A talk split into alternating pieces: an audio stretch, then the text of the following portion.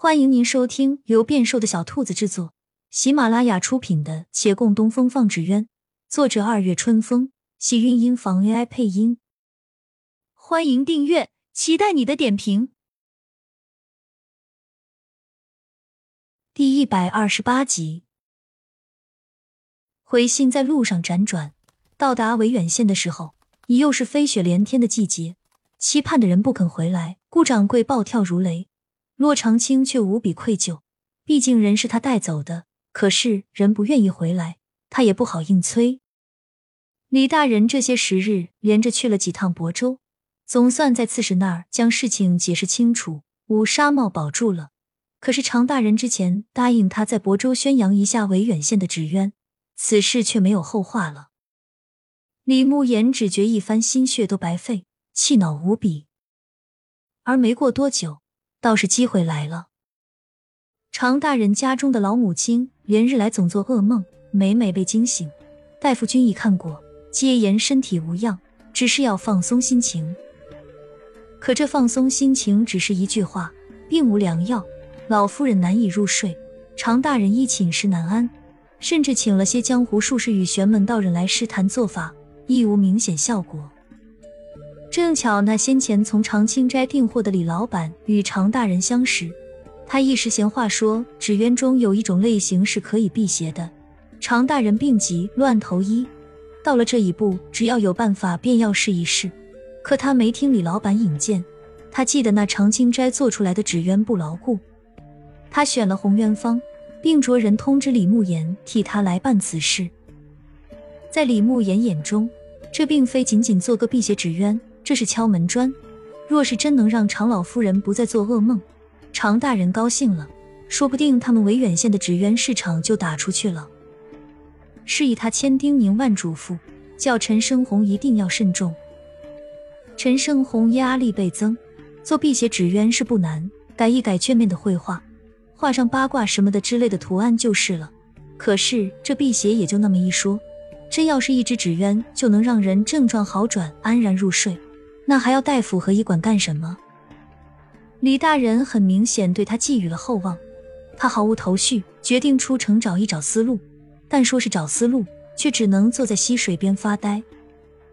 有脚步声渐近，他抬头见徐燕来与胡阿素刚好路过，他皱皱眉，起身欲走。胡阿素因他之前出手帮助下葬王小红一事，对他一向客气，便叫住了他：“陈大掌柜有何难事？”他没好气，站住脚。莫非还能指望得上你们？你们时常嫌弃我们为匪，但可知山匪偏有常人不能用的办法？陈胜红想了想，眯着眼问：“那不妨听一听，你们能有什么办法？”他将此事讲了一番，徐燕来从中寻到了关键。你是说，如果你的纸鸢不能解决那老夫人的症状？那位刺史也会迁怒李大人的，是吗？难道你们的重点不是帮我想办法吗？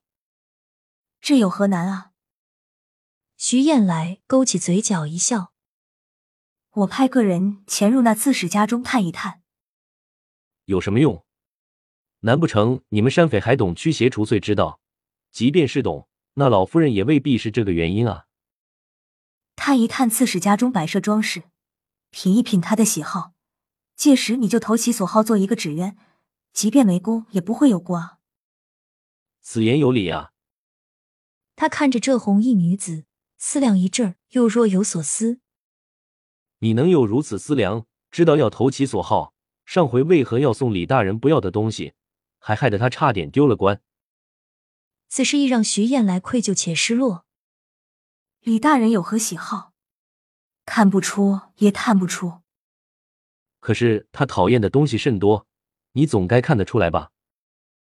陈生红摇头，这首当其冲的，应该就是眼前这个人了。可他现在有求于人，不好把话说的太直白，当下闭口不再言。徐燕来办事迅速，很快就派人给陈生红带来了消息。他派来的何小飞眉飞色舞的在陈生红面前道：“刺史大人的老母亲房中挂了一幅画像，是常大人花了不少钱买的名家作品。那框表看上去就很值钱，常大人孝顺是出了名的，这幅画买来就送给了老夫人，还挂在他房中最显眼的地方。你就按照画中的图案来做，保准大人不会怪罪你。那画大概是这个样子。陈生红将他的描述一一记下，表示感谢，心里有了谱，但也有些迟疑。当真要做一个这样的纸鸢送过去吗？李慕言见到成品的时候，也提出了同样的问题。他看到陈生红送过来的一个印制纸鸢，屈身为一红衣虬髯之人，黑发飞扬，面露狰狞，一把长剑斜背后肩，赤色长靴，脚踩祥云，而那祥云与双翅上，则都是大大小小的恶鬼。恶鬼肉露骨白，长舌獠牙，神态各异。